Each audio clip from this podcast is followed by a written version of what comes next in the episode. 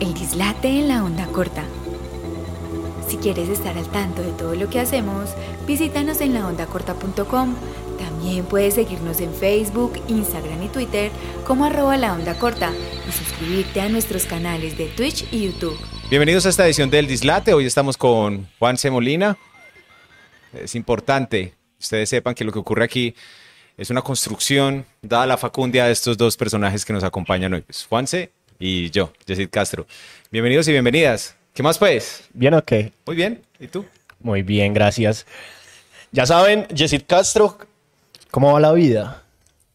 Qué pregunta tan difícil para empezar. Yo creí que ibas a empezar pues como con otro tipo de preguntas para llegar a este momento. La vida va muy bien, con mucho calor hoy, menos mal. Sí, Sí, eh, porque estuvo lloviendo mucho un rato. Es posible que siga lloviendo, pero calorcito es chévere hasta cierto punto. sí, esta semana estábamos celebrando que había, que llevamos como cuatro días. Ya este es como el quinto con calorcito. Sí, eso escuché. Alguien me dijo que era por culpa de un ciclón. ¿Y un ciclón? sí. Ok. No el ciclón vallenato, pero que el ciclón había movido algunas nubes para que esto ocurriera. Pero dicen las malas lenguas que viene también lluvia, o sea, es como si estuviéramos en el, en el ojo de la tormenta. Genial. Yesid es improvisador, es teatrero, es trabajador social. No, no es trabajador social. ¿Es que Sociólogo. Soy sociólogo, sí. Casi lo mismo. Nos confunden con los ETS, Ajá. estudiantes de trabajo social. Eh, presentador, comediante, mm, ¿qué más? Poeta, Poeta, importante. poeta, señor que cuida matas. Más bien soy como el que las mueve de un lado a otro para que las rieguen. Ok. Jugador profesional. Ludófilo. Ah, bueno. Jugador profesional. Eh, ¿Hace cuánto ejerces todo eso? prácticamente desde que tuve conciencia. Sí. Pues yo creo que la primera, cuando la primera imagen que tengo es una vez estaba en la casa, como un domingo, un sábado en la mañana, pequeño, y le hice un verso, pues. No sé si hab- había visto algún festival de la trova o algo así, hice un verso. Y fui donde mi mamá y la desperté. Mamá, mamá. Y ella como que, ah, ok, y yo me fui a seguir jugando como juegan todos los niños y después del desayuno mi mamá me dio un cuaderno de Tom y Jerry con un lapicero. Me dijo, todas esas cosas que se te ocurran de ahora en adelante, escríbelas. Y desde Ok. entonces tengo una libretica para escribir. Ahí creo que Empezó. empezó este trasegar. Genial. Pero porque dice genial y no suena como si fuera genial? No, sí, o sea, Genial. a mí la verdad me parece, me parece muy chévere, sobre todo saber esas, e- esas cosas que detonaron eso. ¿Por qué crees que tu mamá quiso detonar eso en vos? ¿Alguna vez te lo ha dicho? Pues porque hay mucha gente como que, no, socio, no, no le haga, eso es muy pailas. ¿Por qué tu mamá te quiso como inculcar esa vena o potenciar esa vena creativa? Mira, mi mamá estudió, eh, se graduó de, una normal, ¿cierto? Luego estudió un rato, ¿cómo es que se llama eso? Contabilidad. No la terminó, pues, porque decidió dedicarse a mí y a mis hermanas. Eh, sin embargo, creo que es, y mi papá, pues, también es docente, fue docente, él fue instructor del SENA toda su vida. Entonces, como hijo de profesores, pues creo que mi mamá lo que buscaba era que el niño, en este caso, en ese, en ese, en ese entonces yo, eh, se estimulara con cosas que le gustan, pues como buscar las afinidades. Entonces creo que eso fue también, me yo siempre que tenía una pregunta ahorita que preguntábamos qué significaba dislate, yo llegaba, ma, ¿qué significa dislate? ¿O qué es un dislate? Ya busco en el diccionario, como que, ah, qué pereza, bueno, esta señora, ¿por qué no me dice? Entonces, ahorrarme ir a buscar al diccionario, pero eso lo que hace o lo que hizo era que es que yo sea muy curioso, pues que Sí. encuentre las respuestas están ahí, empezando Sí. por el diccionario. A mí me pasó una cosa muy parecida, pues yo también soy hijo de profesores y hubo un momento en el que se acabó mi biblioteca infantil. Ajá. Pues mi biblioteca infantil, infantil juvenil, yo ya tenía que 8 o 9 años y ya me había consumido libros que no, que no eran para mi edad y estaban en la casa. Y un día llega, llego y le digo a mi papá, papá, eh, me quedé sin, con qué le- sin qué leer. Me dice, ah, entonces leas el diccionario.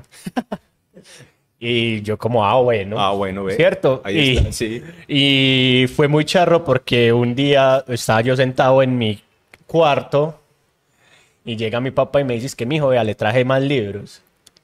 Yo, ah, bueno, gracias. Es que usted que está leyendo ahí. Yo al diccionario, usted no me dijo es que no, pero es que era un chiste. Yo como, ah, pues, Chiste, CH. Ajá. En esa época era la Che que existía. Sí, entonces fue como, ah, ok, vale. Yo ya iba en la T. O sea, Ah, ya no, para No, ya termínenselo, Sí. ya, ya termínenselo. Entonces, entonces como eso, a nosotros nos, nos, o sea, al menos mis papás también que fueron maestros, la curiosidad me la, me la solucionaban a punta de diccionario y a punta de escriba y suelte, suelte su vida. Yo en, en algún punto llegué a tener esa historia, hacía, hacía una cosa que llamaba la historia y era escribir mi propio Dragon Ball Z. Ah, no ¿cierto? jodas. Y entonces era un Dragon Ball Z mío. Tu versión de Dragon Ball Sí, Z. con dibujos y con, con textos. Yo, ¿Cierto? yo estaba en séptimo y pillé a un par de compañeros como con los que no tenía mucha afinidad, eh, a Julián y, y la, no, la gambeta no, y, y el flaco y delgado, bueno. Y los manes, eh, pues como que en el descanso, ellos dos estaban por allá mostrándose cosas y yo de pero este par de manes que eh, cuando me acerqué, su propia versión de Caballeros del Zodíaco. Y yo, Sí. ¡wow! Yo quiero ser parte de eso. Entonces, que, que caballeros y cada uno escribía las viñetas. Yo para dibujar muy mal, pues tiempo después me di cuenta que un estudiante de artes plásticas me dijo, es que no, ¿sabes qué? A mí que me arregló la cosa de los dibujos, el darme cuenta que eso no era real. Es que este dibujo ya sí no es real. Y yo, ah, obvio, es un dibujo, parce, como que, ah, wow, uno puede dibujar cualquier cantidad quiera. de cosas, sí. Esa información pues llegó muy tarde. Pero para, para decirle al otro, los que dibujaban, como de, mira, viene así, en la viñeta pasa esto, se escribe esto, es un éxito. De hecho, en décimo, en mi segundo décimo, porque hice tres, en mi segundo décimo, hice un, no era un emprendimiento, sino que era más como, que, ah, que un man quería enviarle una carta a una pelada. Entonces nosotros, el texto que le vas a, entrevista, listo, que le vas a decir, listo. Entonces el texto es este. El que hace la letra, hace la letra y, y otro compañero que hacía los dibujos, hacía los dibujos y las cartas eran en tamaño carta, doblada, pero dibujadas y escritas. Wow. Para comodidad de la gente. También un permiso para salir a un campamento de un amigo la otra vez. Es que no, mi mamá no me va a dejar ir. ¿Cómo llama su mamá? Margarita, listo. Querida madre, tri. con dibujitos del campamento y todo. Sí, Entonces, muy creativos desde chiquito. La vena creativa desde chiquita. Y como un hijo de profesores pierde tres décimos, pues hace tres décimos, que es que pasó en, en esa casa cuando... Ay, hombre, mira. Yo creo que es- era- yo crecí con una maldición en mi casa. Yo soy el tercer Yesid de mi familia, por parte de mi mamá, ¿cierto? El segundo Yesid, Manuel Yesid, mi tío, en décimo lo echaron del colegio.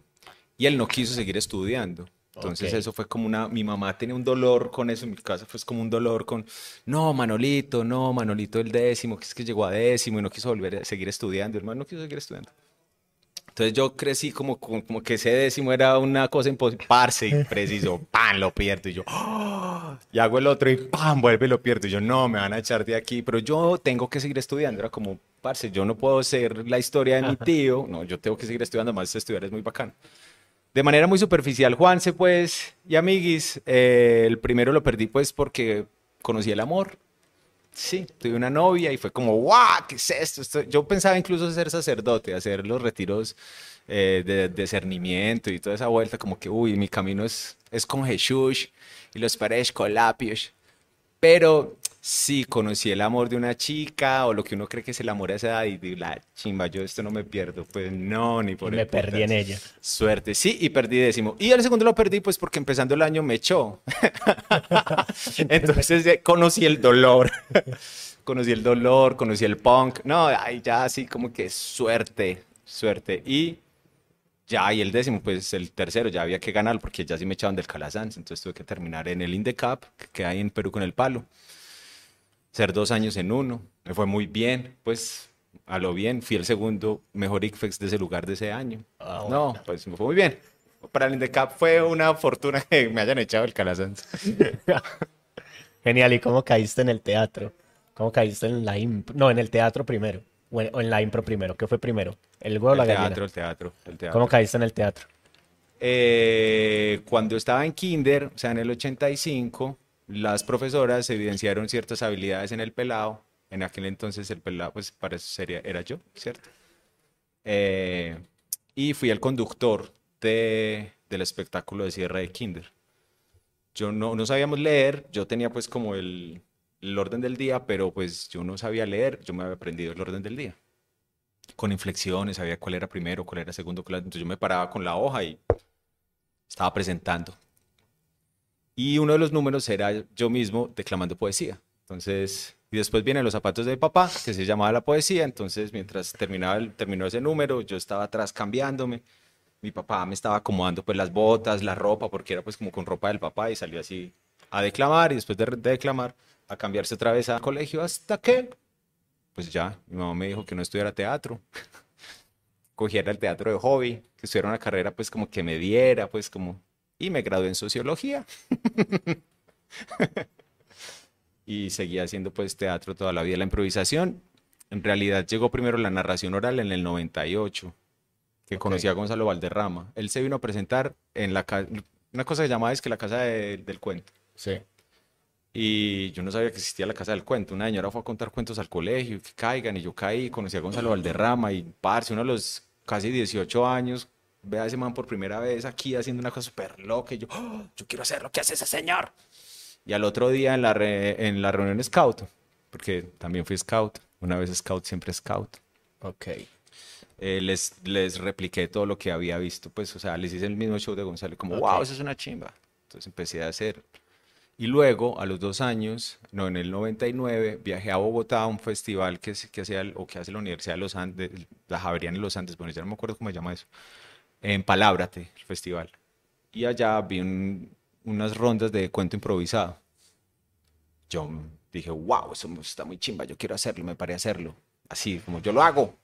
Y me fue como un... for- Yo puedo decirlo, sería Sí, todo lo que quieras. me fue como un culo, weón. O sea, me fue muy mal. O sea, yo salí mal. Yo estaba sentado así. Eso fue en Maloca. Eran 24 horas, pues, como de historias. Eso, una cosa muy interesante. Como a las 3 de la mañana, por ahí, yo era como, ay, no, yo no sirvo para esto, pero esto está súper bacano. ¿Por qué me fue tan mal? Ay. Entonces le dije a la conductora del- de ese momento de la noche, venga, me va, me, va, me va a dejar volver a hacerlo, por favor. Yo quiero. Y entonces pilla como son. Entonces llega esta pelea, es que, ah, el paisa quiere volver a hacerlo. Y yo, ay, pero ¿por qué eso? No, ¿por qué me hacen esto? En este terreno tan hostil. Van a darle otra oportunidad, al- vamos a darle otra oportunidad al paisa. Y la gente, sí. Y me subí y, parce, La rotí. la rompí. Ay, sí, ya, chao, pum. Y dije, ok, ¿cómo es que es esto? Conocí cómo es que hacían en la Javeriana un torneo de cuento improvisado, pues, y me lo traje para Medellín. Yo quiero hacer esto en Medellín. Eh, reunimos pues a los, a los que eran narradores, bueno, que no solo eran narradores, sino que, porque no todos hacían teatro, sino que estudiábamos otras cosas, teníamos otros intereses. Les dije, parce, vamos a hacer este, vamos a hacer este torneo, se llama La Facundia. Vamos a hacer La Facundia, año 2000, va a ser aquí en Viva Palabra, vamos a improvisar. Y lo hice para ganármelo. Yo lo hice, o sea, yo armé un torneo para yo ganármelo a lo bien. Yo, pum, y quedé quinto, weón. Y desde entonces no he vuelto a participar en La Facundia, no, O nada. sea, debut y despedida. Ah, sí, debo despedida, quedé quinto y desde entonces es, pues ya este año la Facundia llega a su versión número 15. O sea, este año son los 15 años de la Facundia, con Caray. vestido así Genial. largo, muy chévere. Hemos procurado pues que siga porque es un torneo de improvisación que ha evolucionado con los años, donde es unipersonal, o sea, es el único en que ellos improvisan solos, o sea, que usted está solo con la gente, pues tiene a los otros improvisadores, pero no armamos historias juntos, ¿no? Eh, improvisan solos y vienen improvisadores de como de los diferentes géneros o ramas de la improvisación teatral, musical, oral, física. Es bacano. Genial. chévere. Te traes un torneo de cuento improvisado, pero ¿cómo fue eso de pararte a contar cuentos? O sea, ¿dónde, dónde empezaste? ¿Cómo llegaste? ¿O, o qué? Fue, fue, o sea, la, avena, la, eh, la, la semilla la pone Gonzalo, Sí, sí. ¿cierto? Y de ahí, aquí, ¿cómo lo hiciste? ¿Te parabas en la de no. Antioquia No, en, no. en Barrientos como... No, yo fui allá a la casa del cuento a ver la función de Gonzalo. Entonces, después de la función de Gonzalo, pues la gente de allá eso se llamaba la corporación ¿cómo es? De narradores orales de Antioquia. Yo no sé si eso existe todavía. Yo creo que no. Eh, entonces daban talleres. Entonces la directora de un teatro ya, ahora pues de Imagineros, no sé si la conoces, Sí. Soraya. Sí. Ella daba el taller de narración oral, pues que es muy charro porque ella es una actriz, es directora, pues eso es como, entonces yo hice el taller con ella. Yo, yo me formé allá en esa línea, pues como para, ya, ya había hecho pues como todo el teatro infantil, entonces conocí pues como la experiencia de de cómo es montar un cuento, pues según la técnica que tenían ellos, y que viene de una, de una actriz, pues, como de la, de la tradicional lógica, lógica teatral, y un poco, pues, también con, una, con la teoría eh, de este señor cubano, pues, de la narración oral. No recuerdo el nombre en este momento, pero me, me perdonarán, pues, mis fans. Y los teóricos, sí. Garzón Céspedes. Muy poco, un poco muy garzonianos. Eh, y a mí eso así no me gustó porque yo no soy así, pues como de... Entonces, luego yo quería hacer música, estaba muy juvenil, mucho sui generis en mi cabeza. Charlie García he conocido a un man que se llama Fabio Alberto Gallego. No sé si lo reconozcan por, por pues, todo su trabajo en comunicación en la ciudad y lo que ha hecho Fabio. Entonces conocí a Fabio, que en ese entonces también estaba en los Scouts, tocaba la guitarra y montamos una cosa que se llamaba Obra en Construcción. Y nos empezaron a llamar a los festivales porque sí, contábamos historias, pero era otra cosa. Pues había un man con guitarra y las canciones no eran como incidentales, sino que lo que se estaba diciendo en ese momento de la canción era alguno de los personajes que estaba hablando. Bueno, una cosa, una, cosa muy interesante. Después apareció un texto de Juan Carlos Mazo y Esteban París en Grotextos del Colombiano, que se llamaba Modelo de Guión Cinematográfico o, según la American Film Writers Association, cómo hacer una película gringa policíaca con pretensiones. Y junto a Camilo Palacio y y Fabio, pues montamos una adaptación, hicimos, la adaptación de ese texto y ahí nació una cosa muy interesante de contar historias de otra forma muy chévere, con efectos especiales, pues como que muy juguetones. Y aparece pues entonces en el horizonte la posibilidad de improvisar esas historias, pero eso necesita una técnica, entonces había que aprender la técnica de improvisación. Entonces la técnica de improvisación obtuvimos, bueno, obtuve el manual de, de un grupo español de de proceso pues de entrenamiento de improvisación y nos convocamos pues algunas personas para seguir ese manual, como, ah, mira, conseguimos esta información, hagamos esto. Y ahí estaba el señor pues Camilo Palacio, Edwin Francisco Montoya el mismo, eh, Carla Verónica Sepúlveda y yo.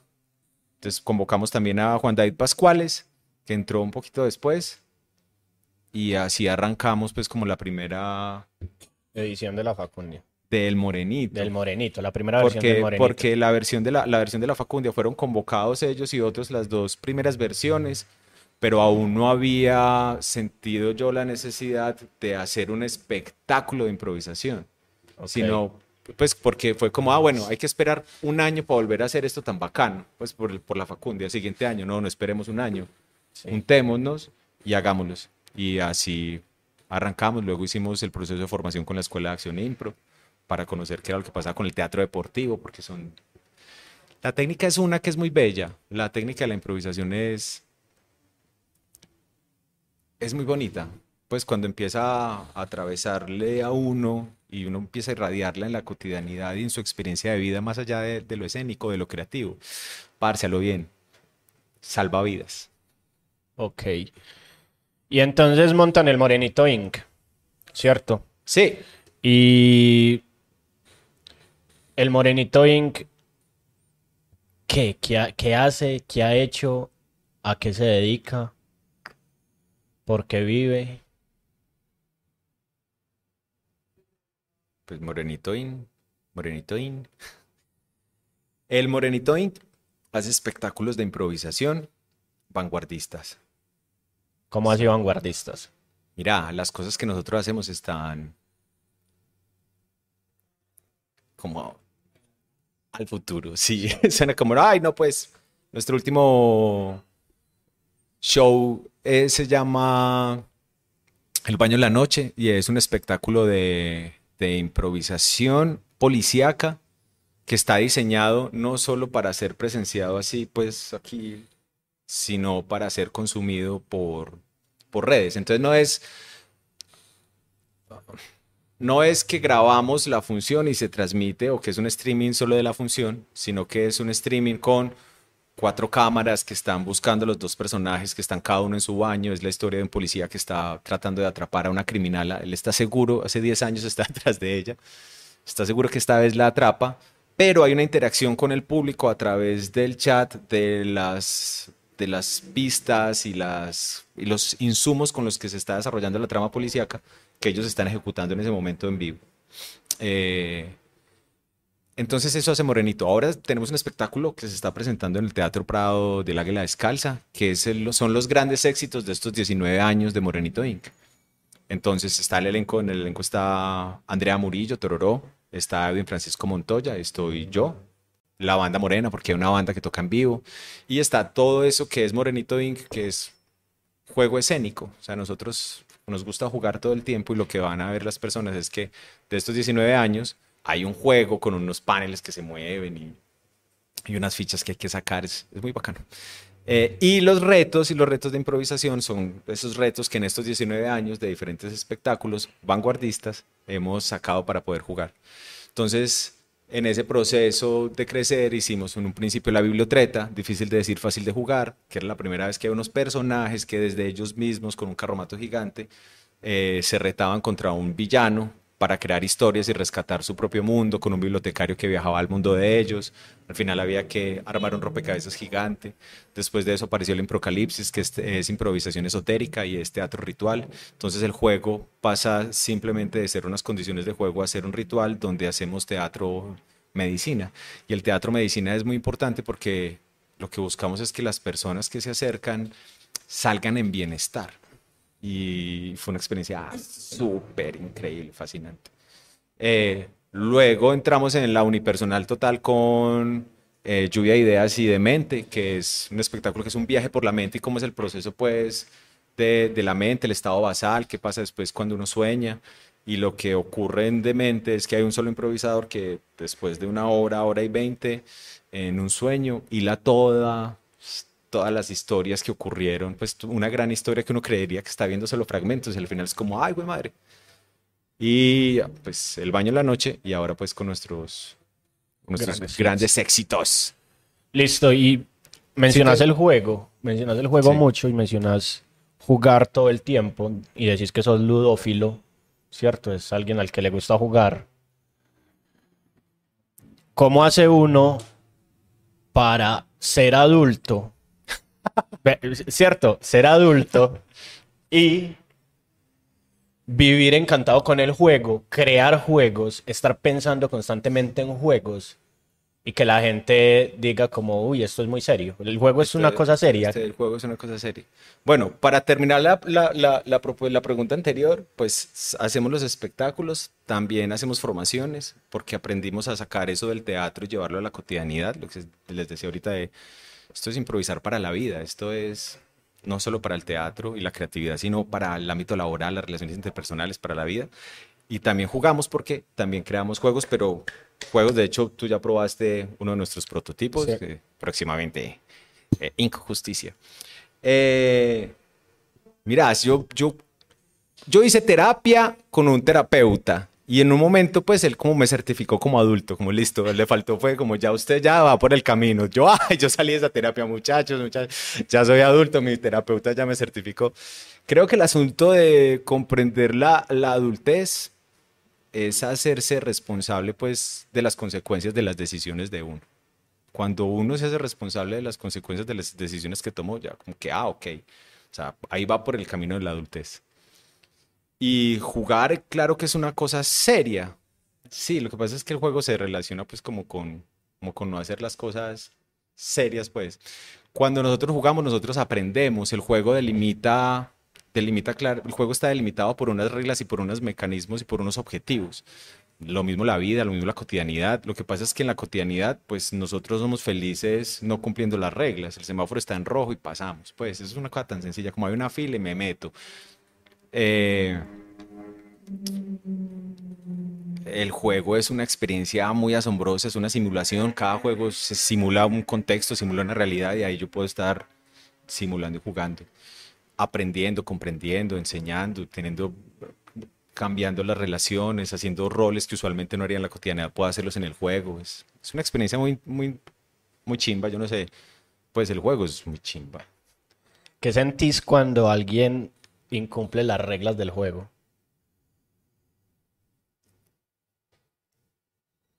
A ver, pues hace parte del juego a veces, ¿sí o no? Como que, ah, estás haciendo trampa. No, a nada, a nosotros no nos gusta que la gente haga trampa, pues yo creo que a nadie le gusta que la gente haga trampa.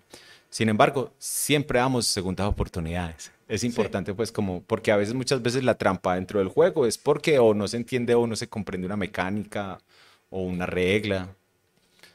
Pero, pues, en general, yo no juego, no juego con tramposos. A nivel social sentís que somos tramposos. Sí, claro. Ave María, más nuestra cultura ha sido arraigada, pues, lo estoy hablando de la idiosincrasia antioqueña, paisa, eh, con el asunto del, del, del, ser avispado, del estar por encima del otro, de imponernos, de, de someter al otro. Entonces, haga la trampa, echa la ley, echa la trampa. Creo que, no creo no, lo mejor es que si somos conscientes de eso, parce, es más fácil evitarlo o no hacerlo, porque pues ahí está la ocasión hacia el ladrón y las ocasiones pues están ahí dadas. Ser adulto es, usted va a cargar con, se va a responsabilidad de las consecuencias de la trampa que está haciendo. No sé, ahí van a poner musiquita como... no, eso, eso, va sin, eso va sin musiquita. Ay. Y estudiar sociología y la sociología, ¿para qué te ha servido? en todo esto, en, contar cuentos improvisados, en hacer improvisación, en montar talleres, en hacer espectáculos, en estar pensando constantemente de manera creativa. ¿Cómo te ha servido la sociología? Creo que la sociología me ha o me permitió tener un criterio sobre lo que hago y también poner palabras a lo que hago. Porque esto del juego, de crear, de se puede volver un poco se puede volver muy abstracto y sacar esto como, como de, esa abstracción, ponerlo en palabras a las personas, creo que la sociología me ha, me, ha, me ha dado las herramientas para eso, para poder ponerlo en palabras de las necesidades de las personas en particular. Eh, también pues me ha permitido ver posibilidades desde lo que yo hago, o sea, desde esto que estoy construyendo, que estoy haciendo, cómo puede reflejarse en las otras personas y cómo puede ser una herramienta para que nuestra cultura, nuestra sociedad, para que nosotros, nuestras relaciones mejoren. Y creo que eso es lo que ha llevado al proceso de Morenito Inc. a que su Gympro o el gimnasio de entrenamiento mental, que es lo que hacemos, el Gympro, el Gympro virtual, sea una realidad tan interesante para la gente que ha participado en ella pues vos has hecho parte de los procesos, de algunos de los procesos del Gimpro. Y es como, mira, o sea, no te estamos entrenando para que seas improvisador o improvisadora, porque hay mucha gente ya muy tesa que puede enseñarte la técnica para eso si eso es lo que quieres. Aquí es cómo esta herramienta nos sirve en la vida. Y la sociología no es una, una maravilla. Es bacana, es chévere. ¿A vos qué te inspira a crear? Estás hablando mucho de siempre estoy en, en crear, en crear, en crear. ¿Qué te inspira a hacerlo? O sea, ¿qué te motiva? ¿Qué son esas cosas que te, que te detonan eso?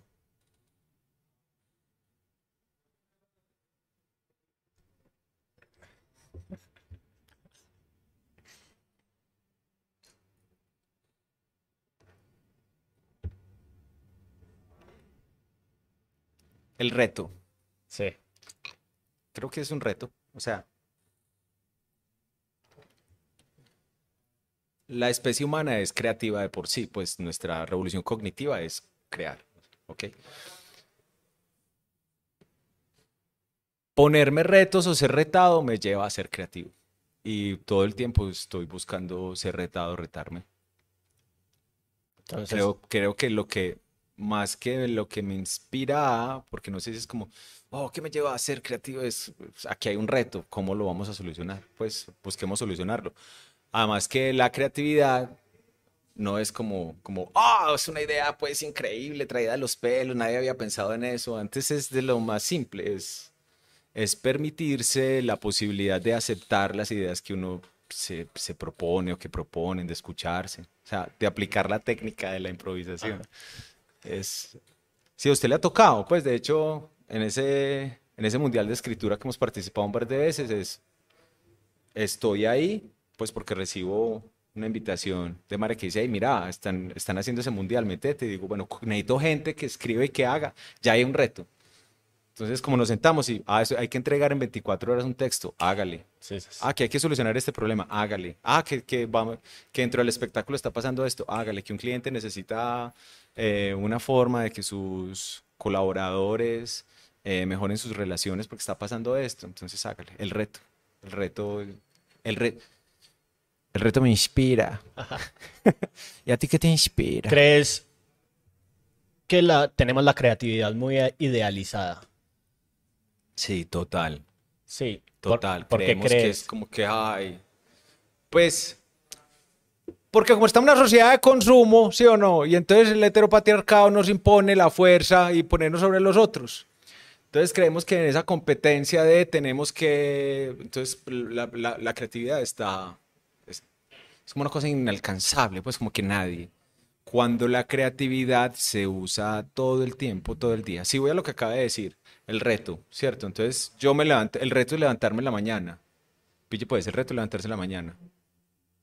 ¿Cómo me voy a levantar de una manera que me genere bienestar? ¿Qué voy a hacer? ¿Me voy a cepillar antes o no? ¿Voy a escribir en el libro antes o no? ¿O hago chichi? O sea, tomar decisiones es parte de un proceso creativo, porque es parte de crear una ruta para yo poder moverme por el mundo. Entonces, cuando ponemos la creatividad en, en todas estas historias fantásticas, como lo que, ha- como lo que hay aquí, lo que vemos en el cine, como desarrollos innovadores, eh, sí, son creatividad, pero también crear o ser creativo es encontrar soluciones a los problemas cotidianos. Y, Ay, pero es que es la misma solución. Sí, pero pues, pues ya es una solución. Entonces, sí, definitivamente está, ¿qué? Sobrevalorada, está, ¿cómo le podemos decir eso también? Idealizada. Idealizada, está idealizada y, y todo el tiempo somos creativos. Y vos, hablando de eso, de esa idealización y de que al principio dijiste, no, todos somos creativos, ¿qué le decís a esa gente que todo el tiempo, te, que todo el tiempo dice, no, es que yo no soy creativo? A esa gente, Sí. a esa gente. Sí, usted que le- o sea, yo muchas veces lo que le digo a la gente es como, déjela que vuele. Nomás ayer estaba en un, estaba en un taller creativo con, eh, con la casa de Carlota y en mi mesa del taller creativo habían tres ingenieras y una de ellas bloqueada porque no sabía hacer pies. Ah, sí, hacer pies es muy Ajá, difícil. Es que no, es que no sé hacer pies, entonces no voy a terminar mi trabajo porque no sé hacer pies. Ajá. Yo, yo no soy creativa como ustedes. Nosotros como, yo le dije como, pues es que ser creativo no es nada fuera de lo común. Eh, simplemente dejarlo y dejar incluso que el absurdo complete la obra. Me decía, pero es que tiene que ser perfecto. Y yo, ¿a usted quién le dijo que tenía que ser perfecto? Entonces, ¿qué le puedes decir a esa gente que siempre dice como, no, yo no soy creativo? Sobre todo porque venimos de una cosa dentro de la impro, que es algo que vos y yo hemos trabajado, que vos y yo hemos hecho, y es no decir no, ¿cierto?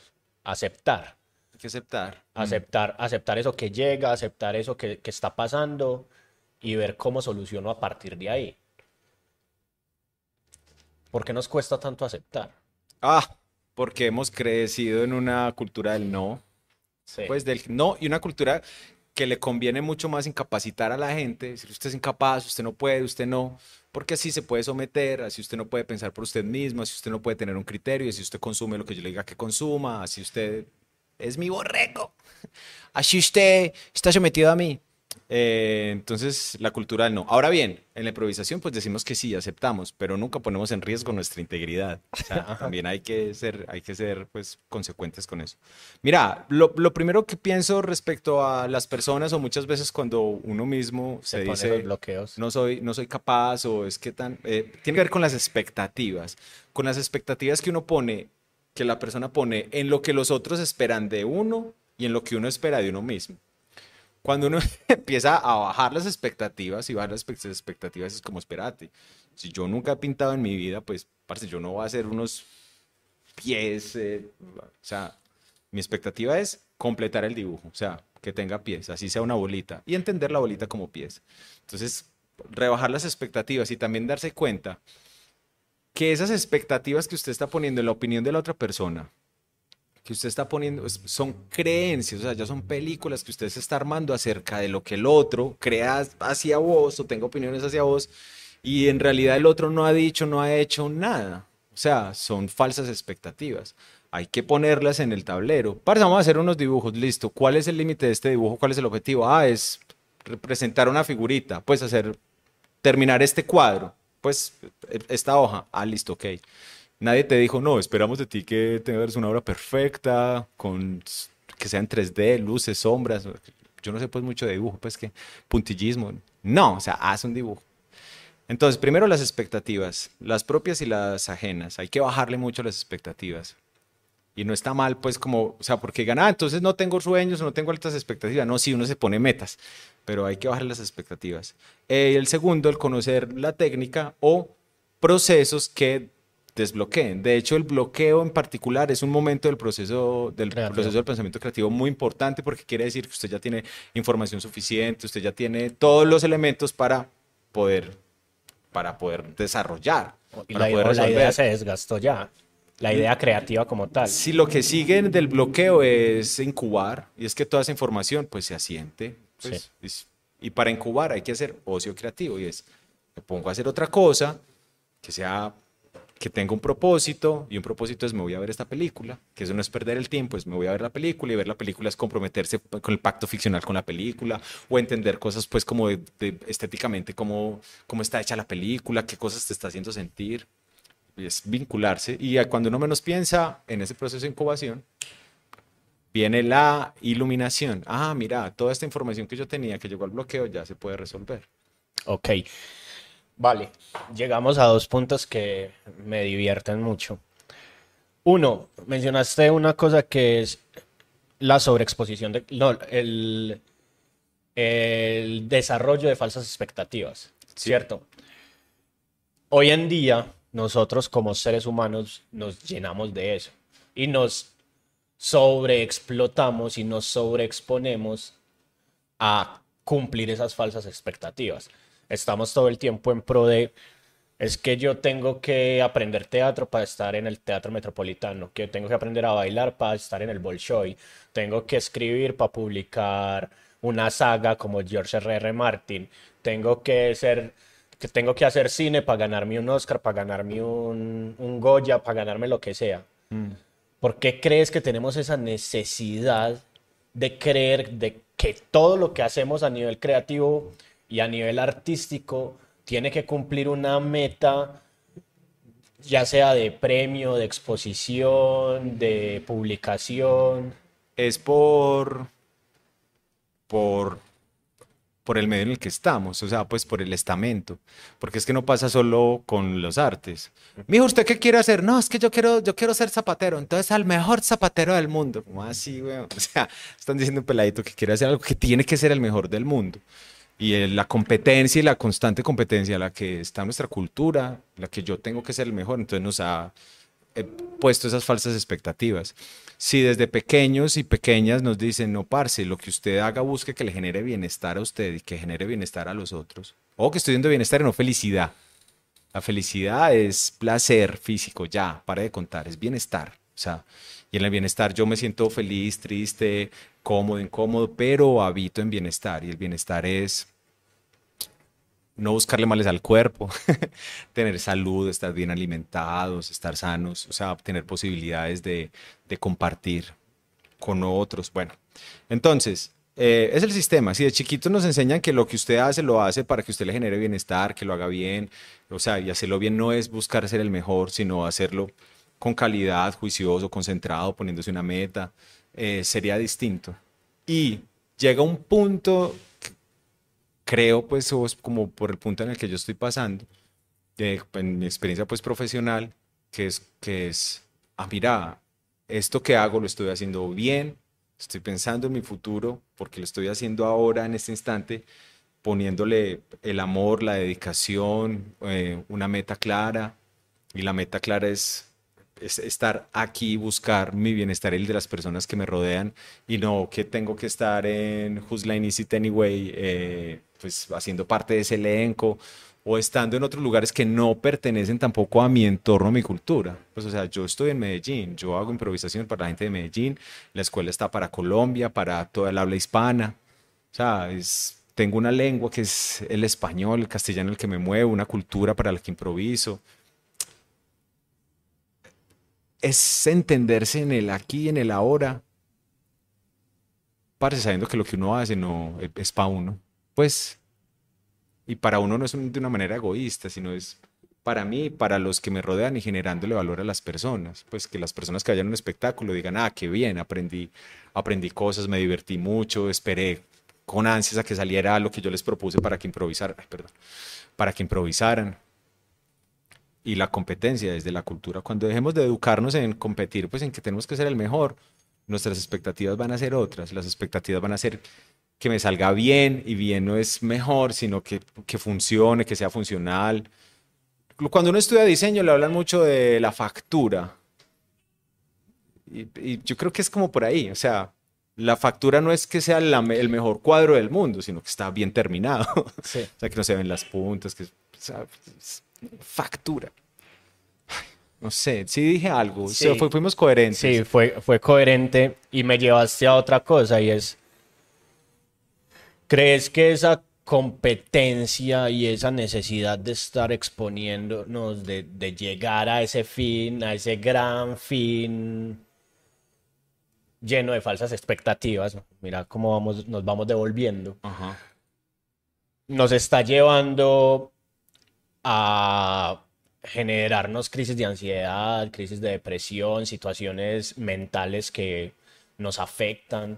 Claro, porque yo estoy en mi casa, soy un profesional o una profesional que, que trabaja en la docencia, voy a poner pues que trabaja en la docencia, tengo, estoy vinculado, vinculado, tengo un trabajo fijo, pero siento que no estoy cumpliendo pues como con las expectativas de la sociedad de mi familia, porque no tengo una casa en el poblado por allá arriba, en Llano Grande, gigante, porque no tengo dos carros, porque no estoy casado, porque no tengo hijos. Entonces, parce, tengo un no, no veo, o sea, por, estar pendiente de esas falsas expectativas, no me permito disfrutarme del aquí y el ahora, que es una cosa que tiene la improvisación de estar en presente y de ver el bienestar y la abundancia que tengo en el presente, porque consideramos que, que la abundancia es tener dinero y un montón de cosas que, bueno, están bien si se tienen, pero la abundancia es poder comer hoy. Esto suena muy extraño, Suena muy extraño, pero, pero, ah, es que yo solo me, solo me estoy comiendo una arepa. Marica, te estás comiendo una arepa. O sea, ¿Cuánto no tuviste que trabajar tú en tu vida y hasta ahora para poder estar comiéndote esa arepa en ese instante, en este momento? Es como que, ah, ok, empezar a pensar no en escasez, sino de manera abundante, me pone aquí en el ahora en lo que yo he podido hacer hasta este momento y me cuestiona y me dice, hey, mira, si yo he podido hasta ahora conseguir esta arepa, puedo conseguirme ya después lo que quiero, que es un pollo, y puedo conseguirme el pollo. Entonces, a veces estamos rodeados de cosas muy interesantes que nos pueden generar bienestar, que podemos estar tranquilos en nuestra vida, pero esas falsas expectativas nos ponen a pensar en que los otros nos están enseñando con lo que con lo que yo creo que los otros sueñan de mí y me siento ansioso, me siento ansiosa, no me siento bien, empieza mi casa o la casa pues en la que estoy habitando empieza de ser un espacio mío a ser una prisión, a hacerse más pequeño. Eh, y la improvisación es una herramienta, parece que voy a hablar mucho de improvisación toda la vida porque es, es una herramienta que nos permite abrirnos a comprender que debo aceptar, eh, debo no, la invitación es a aceptar, a aceptar el aquí el ahora, a escucharme, a escuchar qué pasa aquí, a evidenciar esa abundancia en lo que tiene, porque la abundancia son las posibilidades que tengo. La improvisación nos enseña a mostrar eh, eh, posibilidades, a reaccionar, a tomar decisiones, a tomar iniciativa. Muchas veces también esas falsas expectativas y esas crisis que muchos hemos hemos vivido y que muchas personas viven, es porque no tomamos la iniciativa, esperamos que la iniciativa venga desde afuera, no tenemos las herramientas para tomar la iniciativa y si tomamos la iniciativa creemos que está mal porque no estamos cumpliendo con esas otras expectativas que, que no son mías. Y a veces si son mías es comprender otra cosa, o sea, venga, póngase pues también límites. O sea, unos límites como más cerquita. Eh, esta señora, eh, la que escribe El Camino del Artista, Julia Cameron, dice una cosa muy bonita. Parce, uno puede llegar a sus objetivos con pasos de bebé. Eso suena como, ay, ¿cómo así? Sí, pasos de bebé. Si el objetivo hoy era bañarme, pues, o sea, pues solo bien. O sea, hoy me voy a bañar. O sea, no tengo que salir, no tengo que hacer nada, pero uno de mis objetivos es bañarme y ponerme bonito en la casa. Es un paso de bebé. Quiero escribir un libro quiero escribir esta historia, pero entonces ya estoy pensando que la historia tiene que ganarse un premio Y no empiezo a escribirla, no empecé a escribir una, un, ay, que es que no, una vez al día, una oración. Esto va a pasar, esto va a pasar. Y los pasos de bebé se convierten en hábitos y los hábitos van a, afianzando las expectativas. Soy, no soy, soy la emoción de lo, que, de lo que hago. O sea, las cosas son las emociones que yo le pongo, las cosas que hago. Sí, no, ya no estamos poniendo trascendentales, ya me puse a sudar y todo. Sí. ¿Alguna vez has sentido eso vos? ¿Qué? La, ¿Qué de todo? Todo lo he sentido yo. Esa ansiedad, esas sí. sobreexpectativas. Sí. Y cuando estuve en esos momentos de mi vida, porque fueron un, un par, bueno, algunos años muy difíciles, fue muy difícil la vida. Fue supremamente difícil. ¿Por qué? Porque pensar en escasez, eh, entonces el trabajo no aparece como tiene que aparecer, el dinero no fluye porque no porque no estoy cumpliendo con esas expectativas, tengo tantos años y no estoy en el teatro en el que tendría que estar, eh, no estoy haciendo lo que creo que debería estar haciendo. En vez de, de empezar a hacer pasos de bebé, tener un camino, escuchar a mi equipo de trabajo, las personas que están conmigo, a mi entorno, mi entorno familiar, mi entorno emocional, mi entorno laboral, mis, mis compañeros y compañeras de trabajo. Y cuando empieza a pasar eso, que es, creo que es el momento en el que dije, espérate, si nosotros traemos la improvisación del escenario pues a la cotidianidad, yo tengo que poner en práctica lo que hago, pues yo tengo que ser la primera persona que demuestre que esto que hago y que digo es posible. Y cuando empieza a pasar es como, what the hell? Pues eh, esa ansiedad, esos ataques de pánico, esos momentos en los que la vida se volvió abrumadora, ya los miro con mucho amor porque un por parte de esto es reconciliarse con su pasado. Nosotros muchas veces no nos hemos reconciliado con lo que pudo haber sido o lo que hice o lo que o lo que hice como hice lo que hice. Cuando uno empieza a reconciliarse con eso puede empezar a habitar el presente y el presente es, es ya. ¿Qué es la reconciliación entonces? La reconciliación. Sí.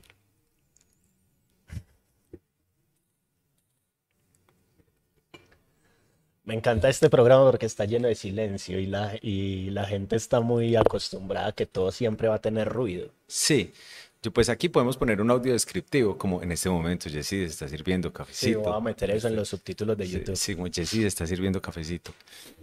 Eh, pues re es volver y conciliar es conciliar, ¿no? Es como acordar, ponerse de acuerdo. Entonces es volver a ponerse de acuerdo, es como ir a un momento que está atrás, porque es de algo que ya ocurrió, verlo desde afuera, o sea, ya no estar ahí con las emociones. Uy, porque otra cosa es las emociones. Somos mamíferos con un sistema nervioso complejo y eh, la era anterior nos hizo separar las emociones de, de las acciones y no parce, o sea, somos emociones. Es verlo desde afuera con las emociones de ahora, comprendiendo las emociones, comprendiendo qué estaba pasando, qué estaba sintiendo en ese momento. Y esas decisiones que tomé, las consecuencias que trajeron es reconciliarme y conciliar con esas consecuencias y ahora ver que esa espiral que es la vida, porque uno va a volver a pasar por las, por las mismas cosas, lo bien, así es el universo, así es la vida, así es el cosmos, no me pregunten por qué, así es. Cuando vuelve a pasar en otro momento, en otro lugar, con otras experiencias, es, ah, voy a tomar las mismas decisiones y voy a sumar las mismas consecuencias o voy a cambiar mis decisiones.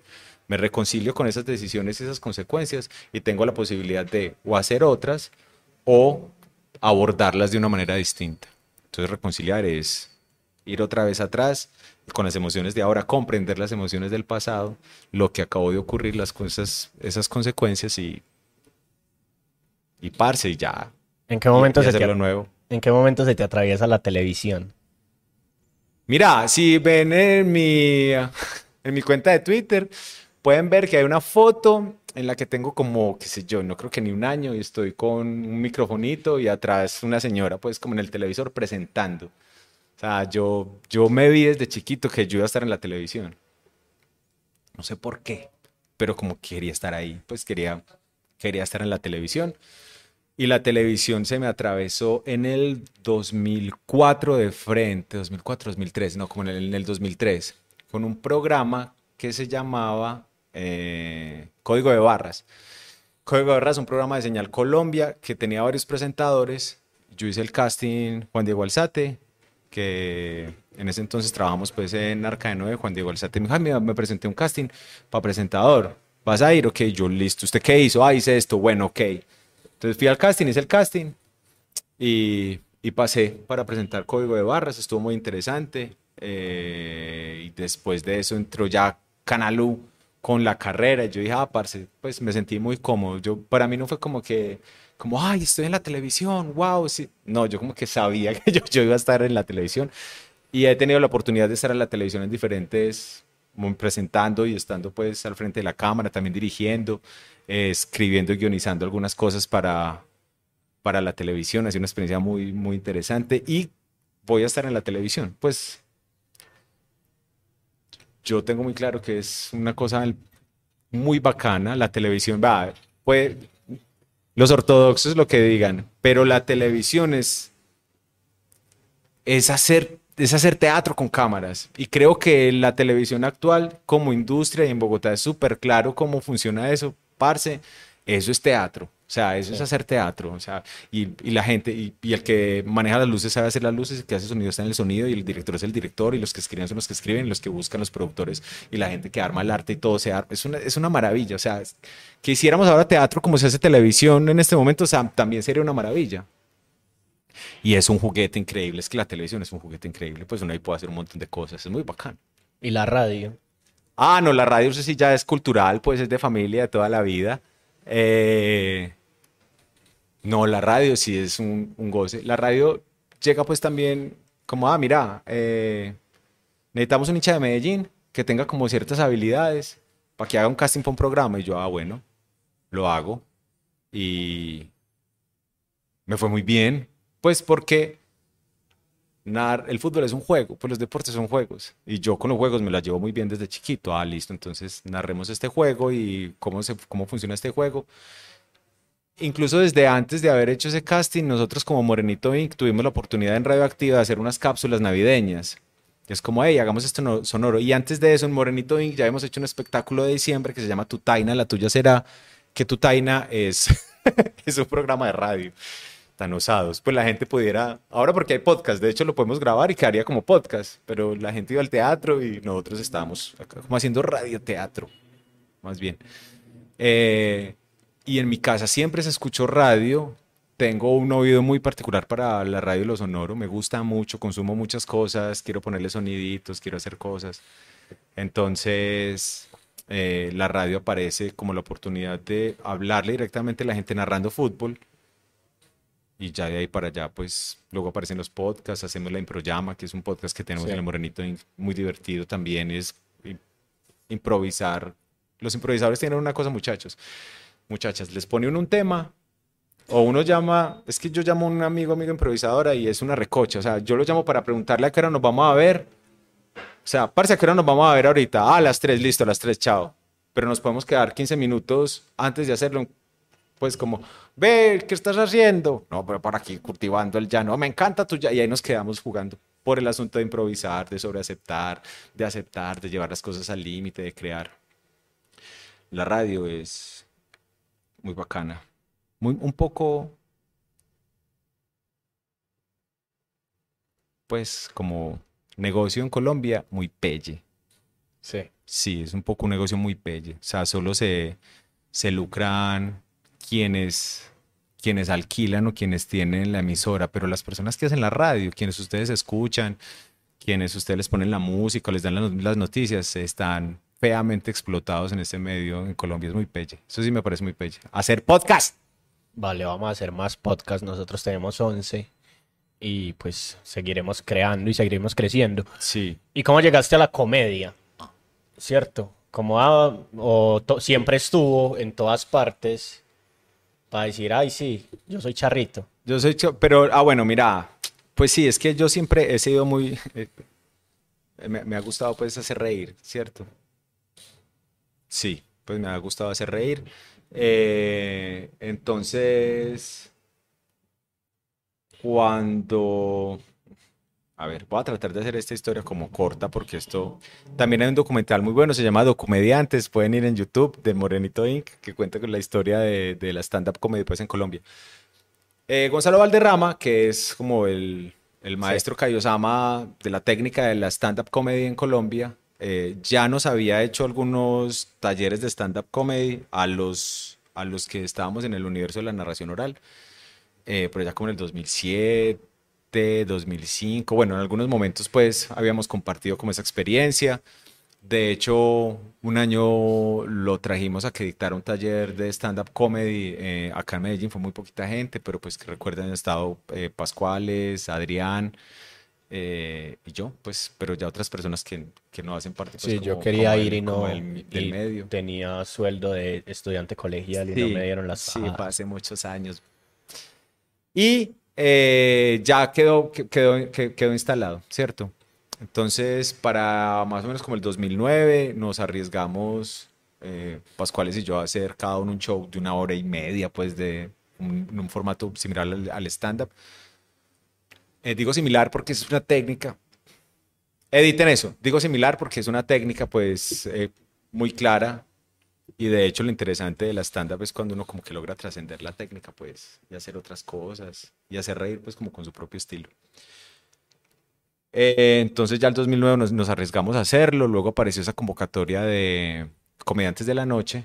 Ah, es que eso fue en el mismo año, eso fue como en el 2009 también, sí, fue en el Sí. 2009.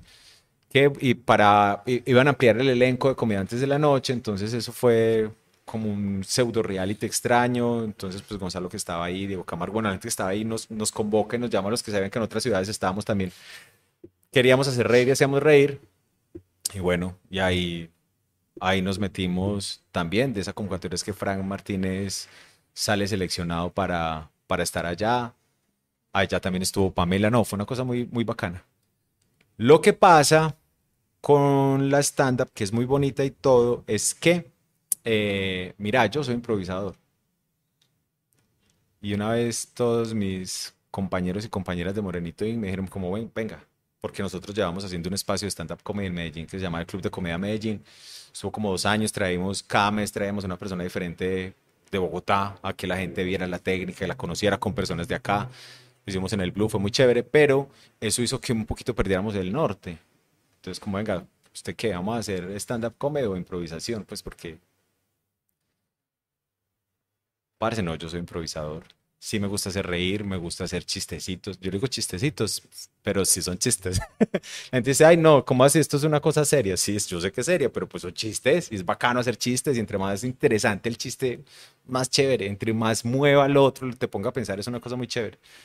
Eh, y pensar es cuestionarse cosas, ver cosas que uno no había visto ahí. Me gusta mucho, pero yo soy improvisador.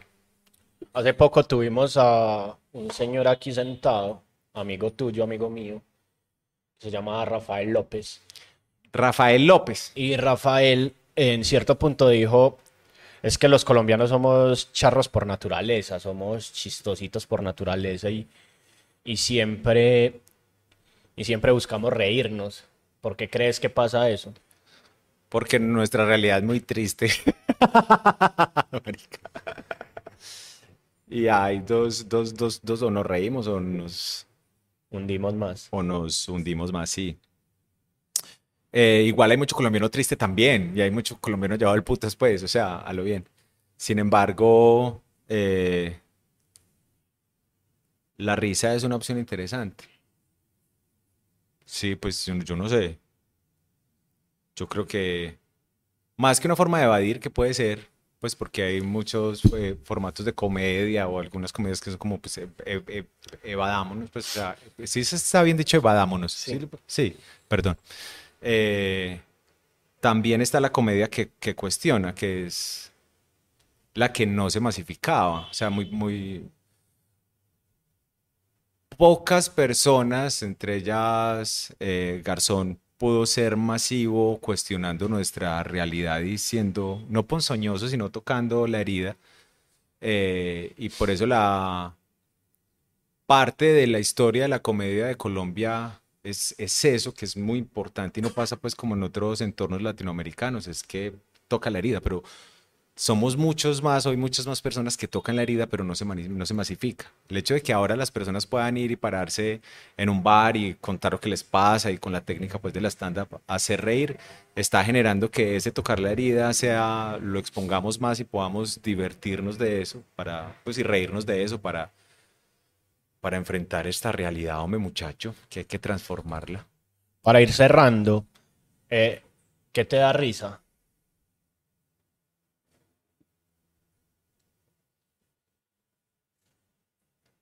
Ya se acabó el café. ¿no? Ya nos tomamos, tomando el concho. nos tomamos ese, esa jarra completica. Esto, esto, esto, esto, por ejemplo, me da risa. No, De eh, tintico en tintico. Y estos pocillos no es que haga mucho. y te- pero te alcanzó, te alcanzó, porque Yo creo me que me lo serví tomé cuatro. todo. Ah, no, yo me serví el resto prácticamente. Sí. Eh, No, eso hace ocho. sí. Es como que vamos a la ah, que mitad. vamos a pasar. Ah, bueno, entonces muy bien. Mira, ¿qué me, qué me da risa? No, muchas cosas me dan risa. Pues yo también me doy mucha risa. Eh, las situaciones absurd- absurdas me dan risa. Las conexiones que no deberían ser me dan risa. Esto que acabo de pasar, como, ay, Dios mío. El callback de servirse en el silencio me da risa. Sí. Eh, la sorpresa. La sorpresa es, es bonita, es chévere y la sorpresa me da risa. ¿Qué es Gimpro virtual? El Gimpro Virtual es la Academia de Formación en Habilidades para la Vida del Morenito Inc., que es una plataforma de aprendizaje virtual donde las personas pueden comprar los cursos, que son unos MOOCs, o sea, son asincrónicos, se pueden hacer en cualquier momento, cualquier instante, y nos enseñan lo de la técnica de improvisación, pero en la cotidianidad. Tenemos, eh, me repite por favor, que es un curso de escucha activa. Esta reunión pudo ser un mail, que es de comunicación para la acción. Saltar al vacío, que es un curso de expresión oral y corporal. Y también, eh, eh, ¿qué camino cojo? Que es un curso de improvisación estratégica que está orientado, pues, claramente a la toma de decisiones. Y hay, pues, y va a haber más. Ahí está, www.chimprovirtual.com. Ok, ¿y qué se viene para el Morenito Inc? Pues mira, en este momento estamos muy contentos con la temporada en el Teatro Prado del Águila Descalza. Es muy chévere porque fue tan exitosa la primera parte que el teatro dijo, no, no se vayan, por favor, pero así, no se vayan, por favor. Entonces los sábados a las 5 de la tarde seguimos en- en- haciendo show, los sábados a las 5 de la tarde, que es un horario alterno, chévere también porque muchas personas dicen, ah, qué bien, Teatro voy a teatro, bacano, 5 de la tarde, luego salgo, como, rumbeo, pues como que eh, está muy interesante. Eh, se viene el lanzamiento del juego, juego de cartas, Justicia. eh, sí, Injusticia. Se viene también el Gimpro Virtual. eh, ya está el Gimpro Virtual, La Facundia. Se viene también el libro, el libro de, de improvisación para la vida. eh, en el pues, espero, no sé, será que, bueno, próximamente el lanzamiento del libro para que estén, estén pendientes del lanzamiento. De aquí por el interno me dicen, oh, con la fecha. Pero sí, o sea, eso se viene ahora inmediatamente, pues, eh, ya, pues, en el, en el mediano plazo tenemos, vienen más juegos, un nuevo espectáculo y, y Gimpro improvisación. ¿Dónde te puede todos seguir la gente? Pues ahorita que salga me pueden seguir por allí. Idiota. En arroba, pues, arroba el Morenito Inc., que son las redes pues, de Morenito Inc. A mí en arroba comiste humor. Comiste humor es mi arroba de, de- de Twitter y de Instagram. Sí, donde da el reporte del clima todos los días en Sí, la donde mañana. todos los días el clima se mueve de una manera muy particular. Y pues con las redes de Morenito Inc. pueden ver todo lo que estamos haciendo. Está muy chimba. Yo sí, muchas gracias. Eh, no, a ti, Juanse, a todo el equipo de Onda Corta. ¿Y cómo es que se llama? A di, Dila- Dila- El dislate. del dislate. Del dislate. Muchas gracias. Ajá. Bueno, esto fue el Dislate. Gracias a ustedes por escucharnos, por vernos. Recuerden suscribirse, recuerden comentar, denle like, compártanlo, eh, riéguenlo por todos lados. Cuéntenle a la tía que aquí hay un man que está hablando de teatro, improvisación para la vida. Eh, Dele que- like, tía, dele Sí. like. Eh, cuéntele a su mamá que un man que perdió tres décimos llegó a, a- a salir en televisión. Está triunfando en la vida. Ajá. Es emprendedora, ha salido en televisión, en radio. Ma, hizo tres, yo apenas llevo uno.